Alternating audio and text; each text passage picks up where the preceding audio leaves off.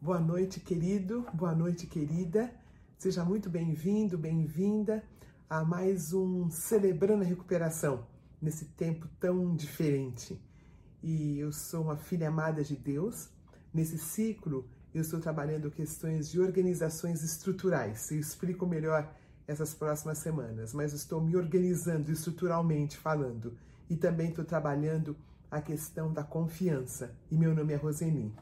O assunto proposto para nossa reflexão é lidando com a rejeição, lidando com as emoções. Emoções são as palavras da alma. Precisam ser acolhidas, respeitadas e digeridas. Emoções precisam ser aceitas, precisam ser acolhidas, precisam ser digeridas. E eu gosto tanto dessa expressão de que a nossa emoção é como a nossa alma fala, é como a nossa alma se expressa. Ela se expressa através das emoções. Quando nós não percebemos, quando nós não acolhemos, quando nós não respeitamos as nossas emoções, nós nos tornamos pessoas supérfluas, pessoas sem profundidade, sem densidade, pessoas inóspitas, que não tem como a outra pessoa habitar, ou não, não, não, não é uma pessoa ah, hospitaleira, não é uma pessoa hospitaleira. A outra pessoa não tem como entrar em nós, porque nós não reconhecemos nossas emoções. E nós nos tornamos pessoas muito aquém do que Deus nos preparou, nos criou para que fôssemos.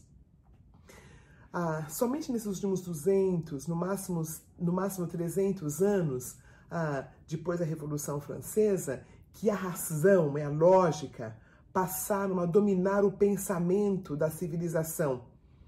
Isso é uma questão muito ocidental, né? Nós não, não acolhermos nossas emoções, não falarmos sobre elas. Inclusive, achamos que pessoas que são muito emocionais não são maduras, não são espirituais. O que a lógica suplantou? Ela suplantou as reações emocionais, essas palavras da alma. Um, quando alguém perde alguém, quando alguém está passando pelo luto, nós somos aquelas pessoas que temos dificuldades em permitir que aquela pessoa se expresse, chorando, falando do seu ente querido. Nós temos dificuldades quando as pessoas expressam suas emoções perto de nós. Nós somos uma geração, eu me lembro de uma senhora muito querida, né, Bene Brown. Ela falou que nós somos analfabetos emocionais. Nós não sabemos dizer o que sentimos, nós não conseguimos expressar o que sentimos. E eu acredito, queridos, que o clero tem grande responsabilidade ah, pelo fato de dos cristãos não saberem se expressar. Porque durante muito tempo nós falamos que Jesus veio salvar o nosso espírito.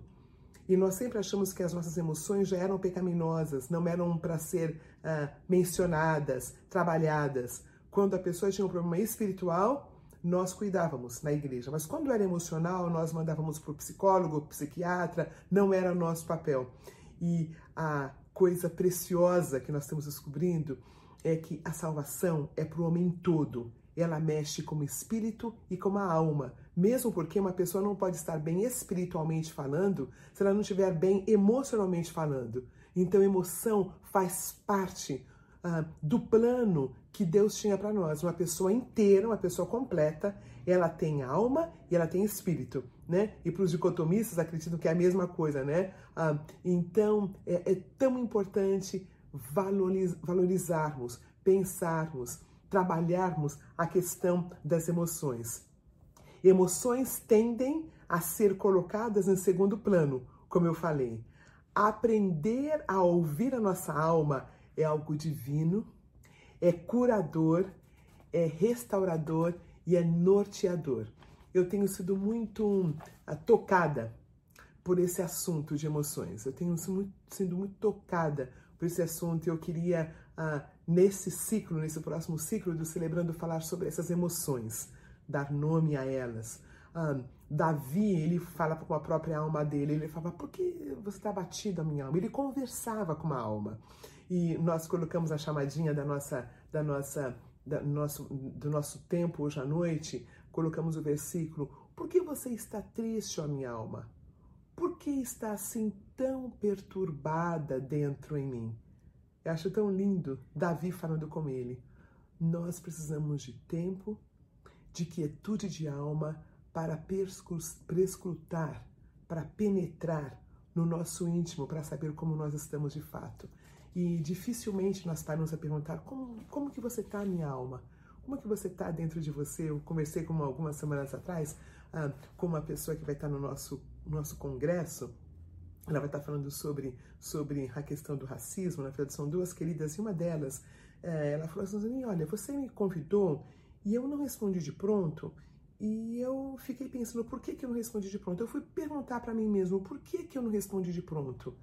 Eu achei tão linda essa colocação, a, a pensarmos, por que, o que é que eu estou sentindo? É, qual, qual é a sensação de algo? Nesse século XXI, nós corremos tanto, nós estamos tanto ligados na, na mídia, que nós esquecemos de olhar para nós mesmos. Então, essa série vai ser sobre emoções lidando com as emoções, o que minha alma está falando, porque a questão de termos a lógica, em primeiro lugar, é uma questão nesses últimos 200, 300 anos, e é coisa do Ocidente, é coisa dos nossos irmãos americanos. Né? É tudo prático, é tudo tudo Mark Wave, né? Quando eu quero uma coisa rápida, é tudo rápido e as emoções também ah, ficaram com a tendência de ser algo que ficou para trás. Foi quem manda é a minha mente, mas na verdade essa esse, esse link de emoções e mente é que faz a pessoa aprofundar, a crescer. E aí, falando diretamente então sobre a rejeição, que é um sentimento que vem de uma ferida emocional profunda. Quando eu não consigo identificar, acolher e digerir, ela pode se manifestar de uma forma prejudicial à nossa saúde. É um sentimento mais sutil do que muitos outros. Ah, o ódio, por exemplo, é um sentimento muito claro, objetivo. A, a, a questão da rejeição, ela vem meio travestida de autopiedade, alguma coisa assim, e às vezes eu não consigo perceber. Aí a minha premissa é a seguinte: que quando nós adultecemos, nós entendemos que ninguém é responsável pelo nosso sentimento de rejeição a não ser nós mesmos. Eu vou repetir, porque a premissa da nossa reflexão de hoje é que quando, conforme eu vou adultecendo, eu vou entendendo que ninguém é responsável pelo meu sentimento de rejeição, a não ser eu mesma.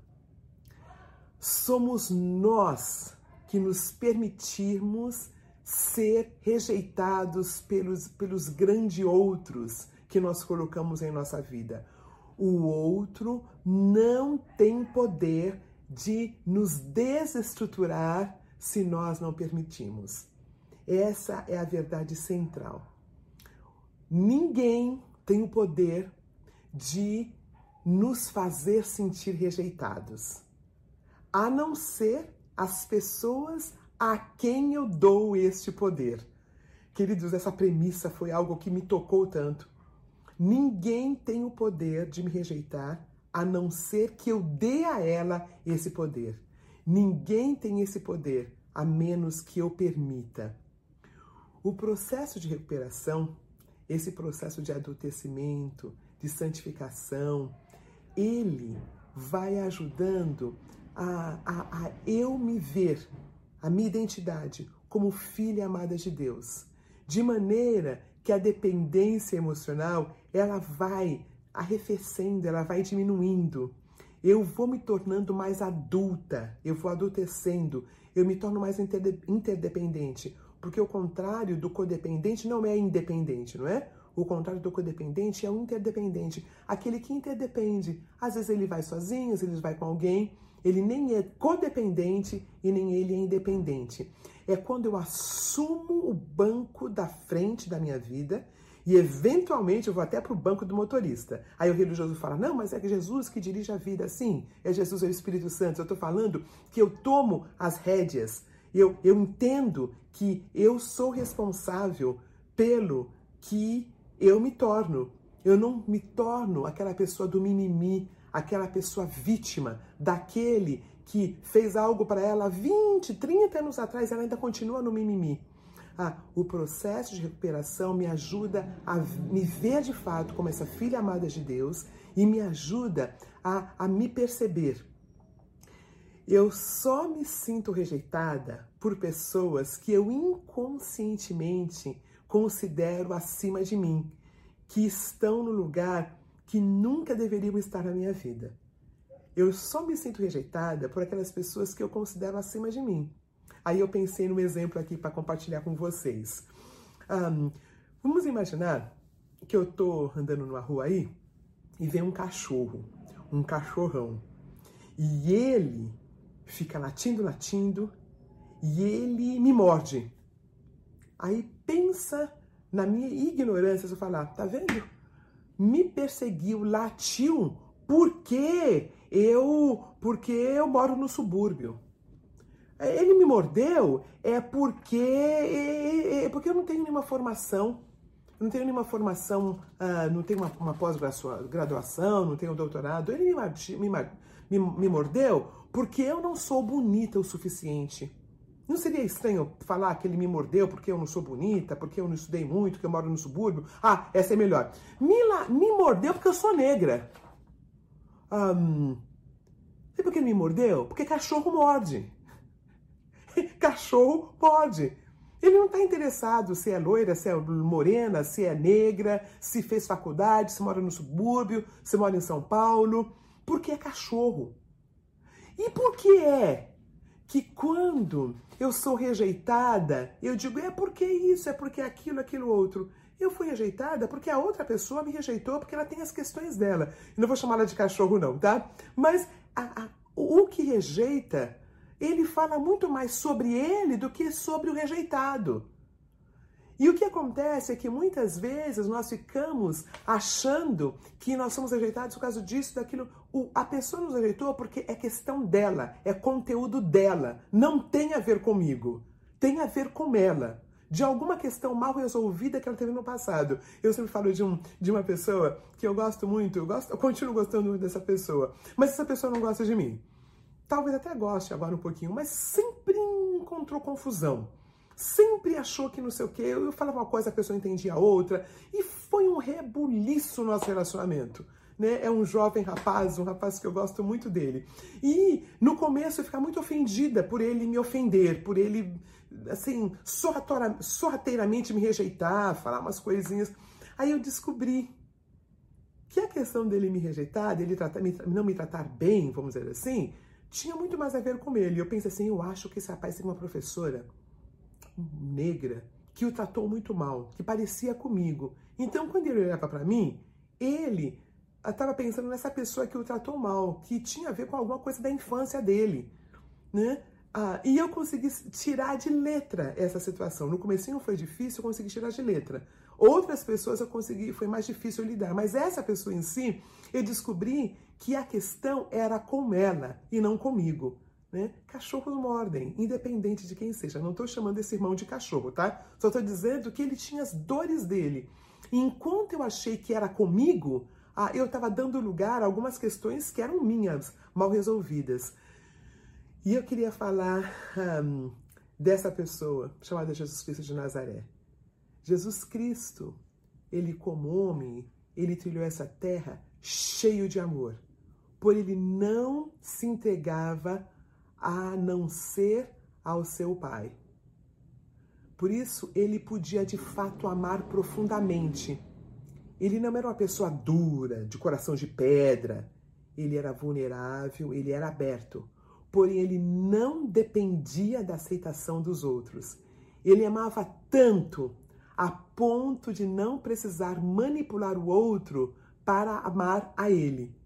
Olha que lindo. Ele era tão inteiro que ele podia correr o risco de ser rejeitado. Ele não manipulava o outro a amar a ele. A, a fonte de quem ele era não dependia do outro, e sim do Pai eterno dele. E quando eu pensei nesse estudo, um versículo que ficou martelando no meu, no meu, no meu coração foi aquele de João 12. Veio para os seus e os seus não receberam, mas a todos quanto receberam, deu-lhes o poder de serem feitos filhos de Deus. Mas essa primeira parte, veio para os seus e os seus não receberam. Jesus ele não foi recebido, Jesus Cristo foi rejeitado e ele foi totalmente homem. As pessoas falam, ah, mas ele é Deus. Ele era Deus, mas ele era totalmente homem. Veio para os seus e os seus não receberam. Olha, queridos e queridas, quando eu amo, para que você me ame de volta, para que você me aceite, para que você não me rejeite, eu estou de fato amando muito mais a mim mesmo do que a você. Eu estou amando pelo que eu consigo de volta. Isso foi tão difícil de digerir, gente. Ai, gente, foi tão difícil de digerir isso que quando eu preciso que você me ame para você não me rejeitar, eu de fato estou mostrando amor muito mais por mim do que por você. Porque se eu te amo de fato, eu te dou o direito de me rejeitar. Porque a questão da rejeição, quem vai me dar é você, não sou eu. E, gente, nessa, nessa, nesse período que nós estamos tendo hoje à noite, eu não estou sugerindo que quem rejeita está certo.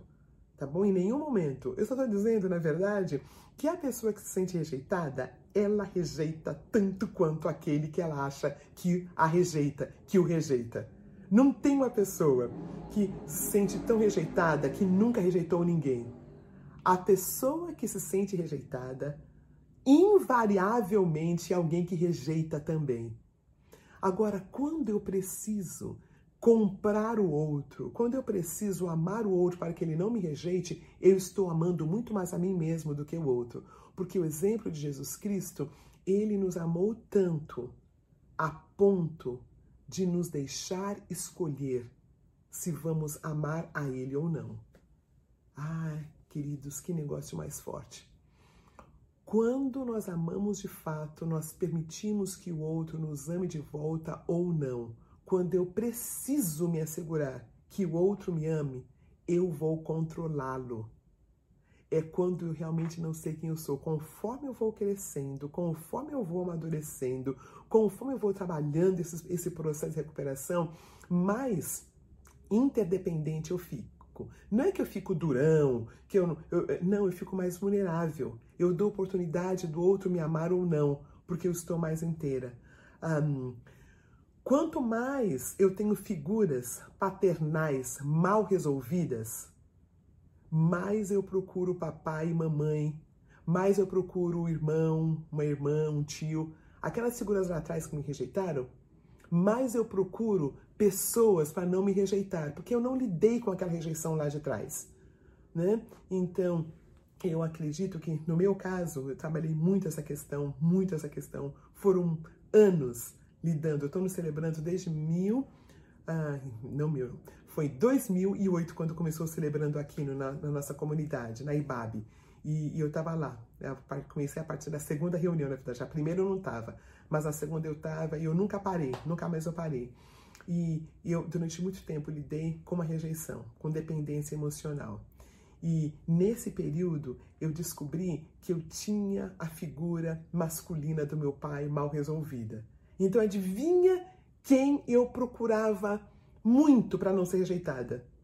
Figuras de homens, figuras de homem em liderança. Então tinha a ver com chefes, tinha a ver com pastores, tinha a ver com líderes, porque era uma figura mal resolvida. Então, eu me sentia muito rejeitada por essas pessoas, mas não eram essas pessoas que me rejeitavam. Foi uma figura lá atrás do meu pai querido que saiu de casa. Por falar nisso, há duas noites atrás eu sonhei com meu pai.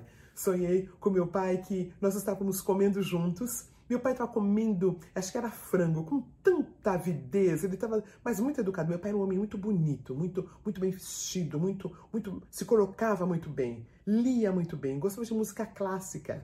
Meu pai era um homem, uh, um semi-analfabeto, mas amava música clássica, amava comer bem, amava. Era um homem muito bonito, na verdade.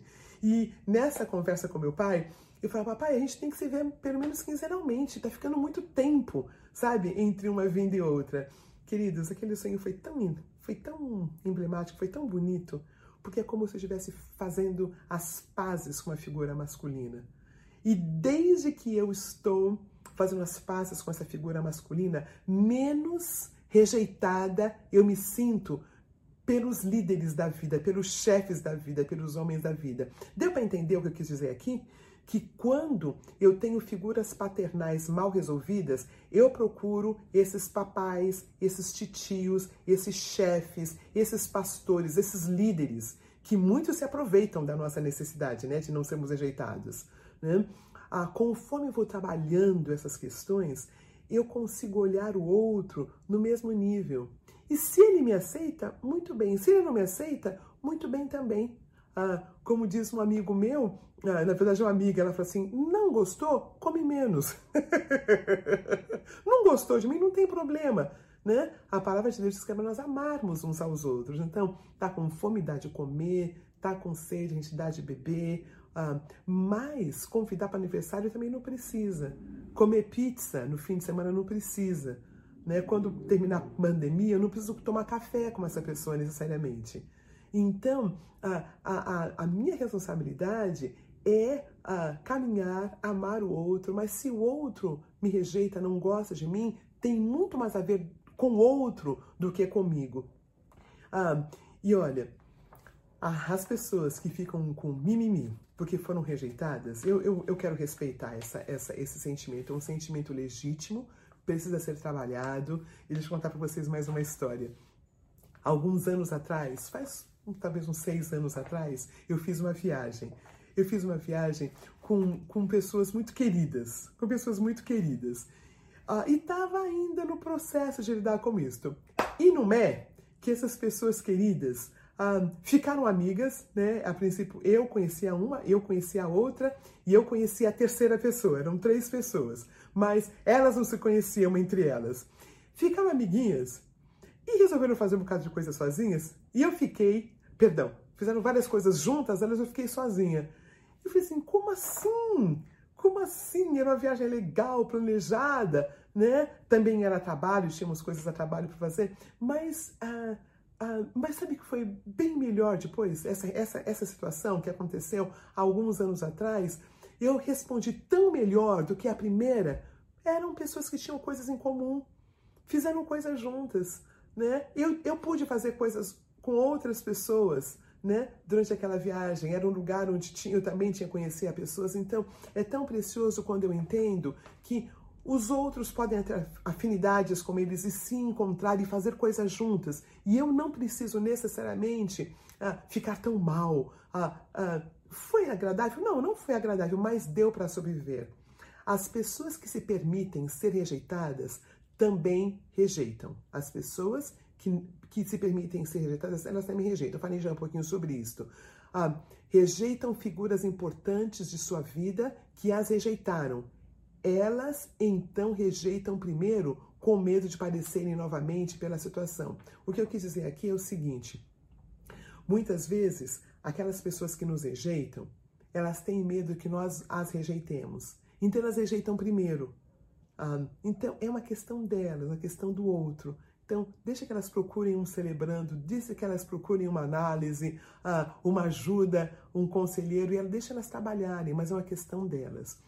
Aí, eu queria passar aqui, queridos e queridas, algumas estratégias de enfrentamento para essa questão. Acolha a sua fragilidade e a ferida que clama quando somos um, rejeitados. Quando nós somos rejeitados, nós precisamos aceitar esta, acolher essa fragilidade. A minha rejeição, talvez a maior delas, a que, a que foi uma chavinha para minha vida emocional, espiritual e tudo quanto, quanto é área da minha vida, foi no ano de 2000 eu fiz uma viagem com uma, com uma, uma pessoa muito querida, muito querida, e nessa viagem, devido a algumas questões, quando nós fomos visitar uma outra, uma outra família, a família dessa pessoa, ah, eu, eu fui tirada de cena. E doeu muito. Na verdade, foi isso que me levou, talvez, ao celebrando, que me levou à psicanálise, que me levou a tanta coisa. Faz 20 anos, né? 20 anos, mas eu me lembro ainda da dor era eu era alguém que não tinha trabalhado com figuras parentais e aquela rejeição ela ela foi algo que, que doeu muito. Eu até digo e eu falo isso com muito com muito cuidado, tá bom? Vou falar e depois eu vou explicar. Isso aconteceu no ano 2000, 2005. ah, eu tive um câncer, um câncer ah, que pegou, que foi estrondoso, né? Esse câncer de tirar partes do meu corpo, uma coisa muito, muito dolorosa. E eu acho que tem relacionamento. Acho que tem relacionamento com, com aquela rejeição e com, com a doença. Eu não estou dizendo que todo câncer tem a ver com rejeição, tá? Eu estou dizendo que eu não soube lidar com aquilo. Mas foi aquela situação que me fez adultecer. E foi quando eu procurei ajuda e eu descobri que estava errada, porque durante a situação eu fui procurar, eu tentei dar presente para todo mundo. Ah, basicamente eu fui expulsa dessa casa. Olha só. Até então minha vida era uma Disneylândia. Dava tudo sempre certo. De repente a família pediu para eu sair. E foi algo tão, tão traumático, porque eu descobri depois de algum tempo, as pessoas que me pediram para sair eram figuras da minha mãe um, uh, e, e, e, de uma família que eu tive, original. Então é como se eu revivenciei uma, uma talvez uma perda, uma, uma perda de uma mãe, uh, de pessoas muito significativas. Queridos, um, eu finalmente, depois de anos, pude acolher essa dor. Porque eu achei que era mimimi, que eram coisas. Não, eu acolhi. Finalmente acolhi essa fragilidade. E eu descobri que a ferida não tinha a ver com a família que pediu para eu sair da casa delas. Né? A família tinha umas questões, questões deles. Não tinha a ver comigo. Depois eu entendi. Eram questões deles.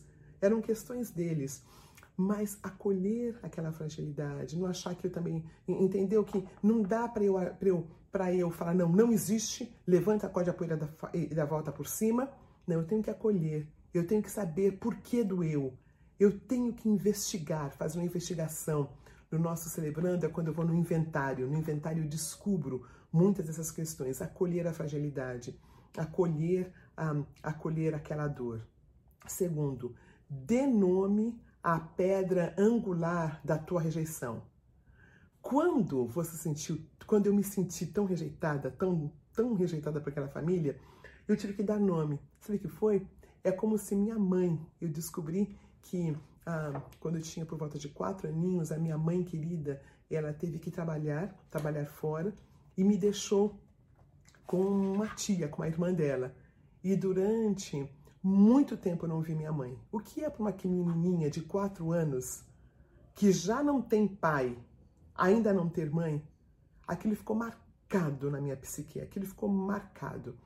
Quando aquela senhora daquela família ah, sugeriu que eu saísse da casa dela, na época de Natal, a dor foi tanta a dor foi tanta, mas não foi a dor daquela mulher que mandou para fora. Foi a dor de uma mãe que não pôde cuidar de mim e pediu para a irmã dela cuidar de mim. Uh, ah, para mim, aquilo foi dor.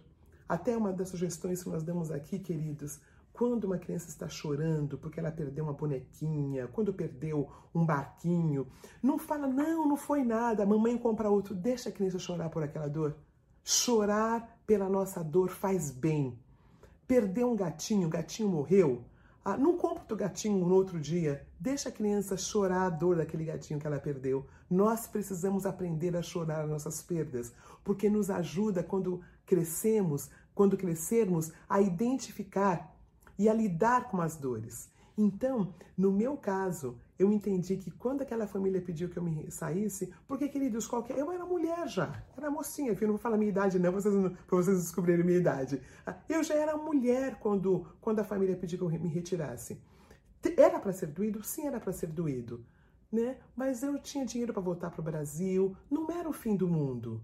Não era o fim do mundo, mas para mim foi porque estava linkado a uma pedra angular anterior, que foi quando minha mãe ah, desapareceu da minha vida por um, por um tempo, por meses eu fiquei sem ver minha mãe. Ah, e já não tinha pai. Então, ah, a primeira sugestão que eu dei, acolha a dor. A segunda, dê nome à pedra angular. Um chefe, ou, ó, querido, uma moça, uma namorada, não pode acabar com a tua vida. Quando ela vai embora, não pode acabar com a tua vida. Ela não, ela não tem esse poder, a não ser que você deu esse poder para ela. Pense, quem é que você está perdendo de volta que você não pode lidar? Você, mulher, não tem um homem que quando saia da sua vida, ah, porque desmanchou o namoro, por, por divórcio ou por morte até, Não tem como ele, como ele acabar com a sua vida. Ah, uma pessoa adulta, ela vai lidar com aquela perda, vai passar pelo luto, que é uma coisa natural. Precisamos passar pelo luto, mas ela vai sobreviver. Quando nós não sobrevivemos, é quando existe algo mal resolvido no nosso passado. Terceiro, permita que a situação do abandono, da rejeição, seja atualizada. Ressignifique através de novos relacionamentos. Eu amo essa parte. Queridos, um, deixa eu dar o meu exemplo de novo. Deus tem me dado uma pessoa muito querida com quem eu tenho caminhado nesses últimos meses, nesse período na pandemia ah, uma pessoa muito querida. Ah, e, e, e, como eu tenho atualizado algumas questões, né? É uma mulher, é uma senhora, e ela tem abençoado muito a minha vida, tem abençoado muito a minha vida. Ah, é como se tivesse feito uma atualização de software. Né? Eu ainda trabalho a questão da minha mãe, eu ainda trabalho a questão da minha mãe. E, e é em relacionamentos que nós vamos é, fazendo uma atualização de software para nós não precisarmos ser rejeitados, rejeitados, rejeitados, rejeitados, e culpar o outro que nos rejeitou, culpar o outro que nos rejeitou. Conhece, conhece a pessoa que ela sempre é deixada por alguém? Né? Sempre deixada por alguém, sempre rejeitada, porque não trabalhou essa questão. Então, faça a atualização de software através de pessoas saudáveis. Foi uma mãe que desapareceu da sua vida, Deus vai trazer uma outra pessoa para ficar ali para fazer uma atualização de software. Foi um pai que deixou? Deus vai trazer amigos, homens queridos, que vai ajudar nessa atualização de software. E eu quero falar umas outras, umas outras reflexões mais sobre isso. Quatro, permita-se ser rejeitado. Rejeição não precisa matar. Pelo contrário, nos fortalece, nos humaniza. Eu falei de uma dor no ano 2000, que foi muito grande porque eu era tão fragilizada. Eu era tão fragilizada naquela época.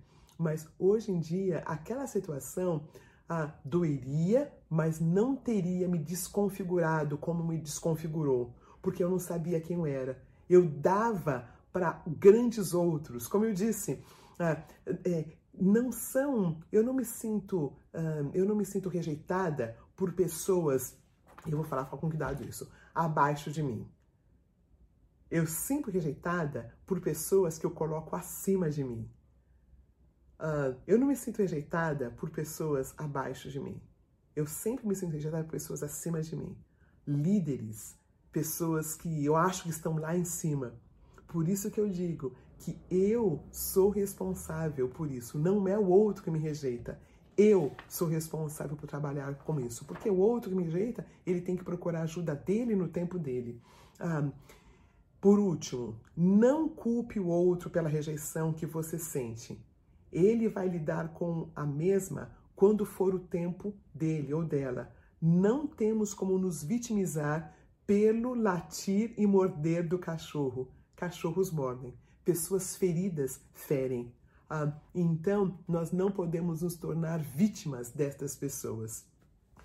Que a pessoa de Jesus Cristo de Nazaré, completamente homem, e completamente Deus. Fortaleça a nossa identidade como filhos e filhas de Deus, de tal modo que, ao perceber quem somos, não nos deixemos iludir por figuras fantasiosas de pais, mães e pessoas que a gente sofreu uh, uh, abusos e não conseguiu lidar. Um, estas pessoas não podem nos tirar da caminhada para a qual fomos criados caminhada de filhos e filhas, e não de escravos e escravas. Foi para a liberdade que o Senhor nos libertou. A liberdade de dizer sim, de dizer não, de não nos colocarmos abaixo de quem realmente nós somos. A minha oração é que nós possamos crescer nós podemos identificar essas rejeições, mas nós podemos colocá-las no lugar certo e caminhar altaneiramente, caminhar com a cabeça erguida, sabendo que o nosso Deus está no controle. Que privilégio estar com você hoje à noite. A pergunta mote para hoje à noite é: quem eu tenho permitido que um, uh, a quem eu tenho permitido que essa dor venha? Qual é a pessoa que eu estou permitindo que cuja dor da rejeição venha sobre mim? Deixa eu formular mais bonitinho, tá bom? é assim. Um, quem eu tenho permitido que a dor da rejeição entre em mim? Tá bom? Eu não quero me colocar como vítima. A rejeição tá doendo, mas quem eu tenho permitido me rejeitar dessa forma? Quem tenho permitido me, a quem eu tenho permitido essa desconfiguração de quem eu sou? Deu para entender? Dê um nome, dê um nome. Quem eu tenho permitido que me rejeite, tá? Porque o nosso ponto é a pessoa rejeita se eu permito porque senão ela rejeita e eu consigo caminhar inteiro. Queridos, não estou dizendo que não vai doer, viu? Não estou dizendo que não vai doer, não. Vai doer. Quando somos rejeitados, dói, mas não nos desconfigura. E eu não me torno vítima dessa pessoa. Eu me, so, me torno vítima da rejeição quando eu tenho um buraco em mim. E conforme eu vou trabalhando nesse buraco, eu fico mais leve e eu não fico naquele lugar mais. Eu saio desse lugar. E eu tenho dois avisos bem rapidinhos. O primeiro, nosso congresso do Celebrando está acontecendo e você já pode fazer a sua inscrição. Celebrando a vida. Nós temos ah, alguns assuntos que vamos tratar, que é ah, diálogo sobre racialização e racismo. Falaremos sobre o abuso, queridos. As implicações contundentes do machismo. E também assuntos relacionados com o Celebrando, tá bom? Como implantar o Celebrando, como implantar o Celebrando Kids, como, como implantar o Celebrando Teens. Nós vamos ter os diretores internacionais, nós temos o fundador do Celebrando Recuperação, John Baker, que vai estar falando sobre as seis características de um líder do Celebrando Recuperação. Nós vamos ter a dois outros líderes, o Mac e a Mary, que vão estar falando sobre como fazer o, a sua equipe do Celebrando a Recuperação. E nós vamos ter também o querido Richard e a Dara Cobb falando sobre o Celebrando ah, no Mundo. Então participe conosco. A semana que vem eu falo mais, mas faça sua inscrição ah, no nosso site, vai estar escrito aqui embaixo ah, e, e teremos um tempo muito precioso. Então, uma boa noite, um bom descanso e até quarta-feira que vem, quando nós teremos a Soninha querida, que vai estar falando sobre a história de vida dela e como é, lidando com um, ficando sozinho nessa pandemia. Vai ser mais ou menos isso. Lidando com. Eu não quero falar solidão. Uh, lidando com esse tempo no qual eu não estou tendo contato com outras pessoas. Vai ser a história de vida da Soninha. Até quarta-feira que vem. Um beijo em cada um de vocês. Até!